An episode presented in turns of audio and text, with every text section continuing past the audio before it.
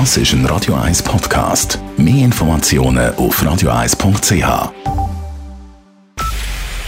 Es ist 9 Uhr.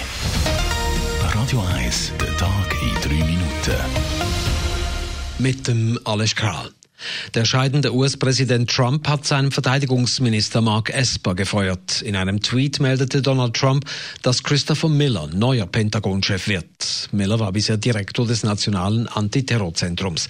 Esper hatte sich im Sommer gegen Trump gestellt, als er sich gegen einen Einsatz des US-Militärs bei den Protesten gegen Rassismus und Polizeigewalt ausgesprochen hatte.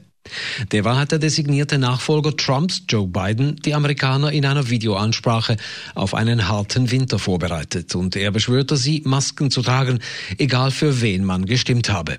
We're still facing a very dark winter, so please, I implore you, wear a mask. A mask is not a political statement, but it is a good way to start pulling the country together.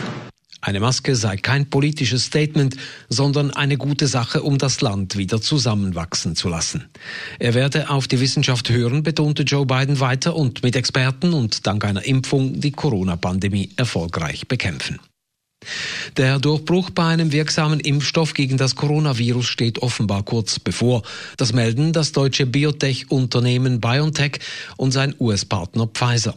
Ihr Impfstoff biete einen mehr als 90-prozentigen Schutz vor Covid-19. Die beiden Unternehmen wollen noch im November in den USA den Zulassungsantrag für ihren Impfstoff stellen.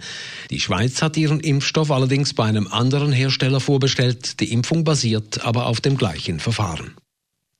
Gesundheitsminister Alain Berset hat die neuesten Coronavirus-Ansteckungszahlen in der Schweiz im Vergleich zur vergangenen Woche als leicht ermutigend bezeichnet. Es sei aber zu früh, um eine Tendenz festzustellen, sagte Berset bei einem Besuch im Kanton Jura.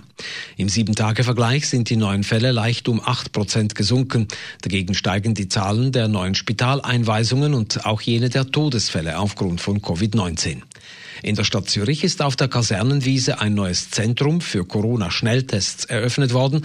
Für einen Test braucht es zwingend eine Online-Anmeldung.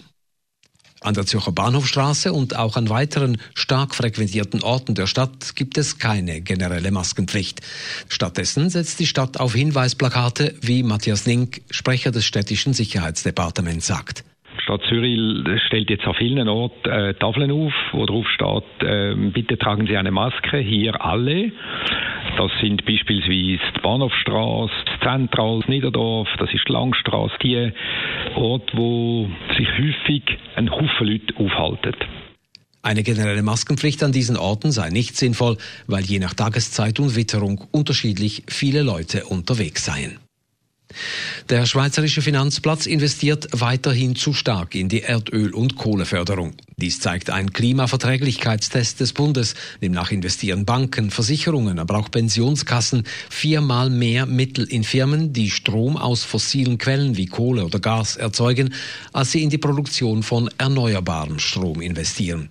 Für die Klimaallianz Schweiz ist darum klar, dass es eine Regulierung mit Transparenzpflicht braucht. Auf freiwillige Maßnahmen zu setzen, genüge definitiv nicht mehr. Radio 1 Wetter.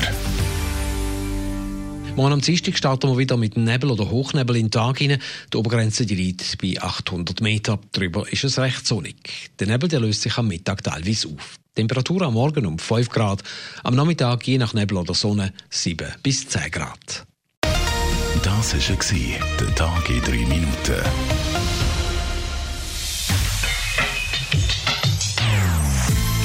Non-Stop Music auf Radio 1. Die besten Songs von allen Zeiten. Non-Stop. Radio 1.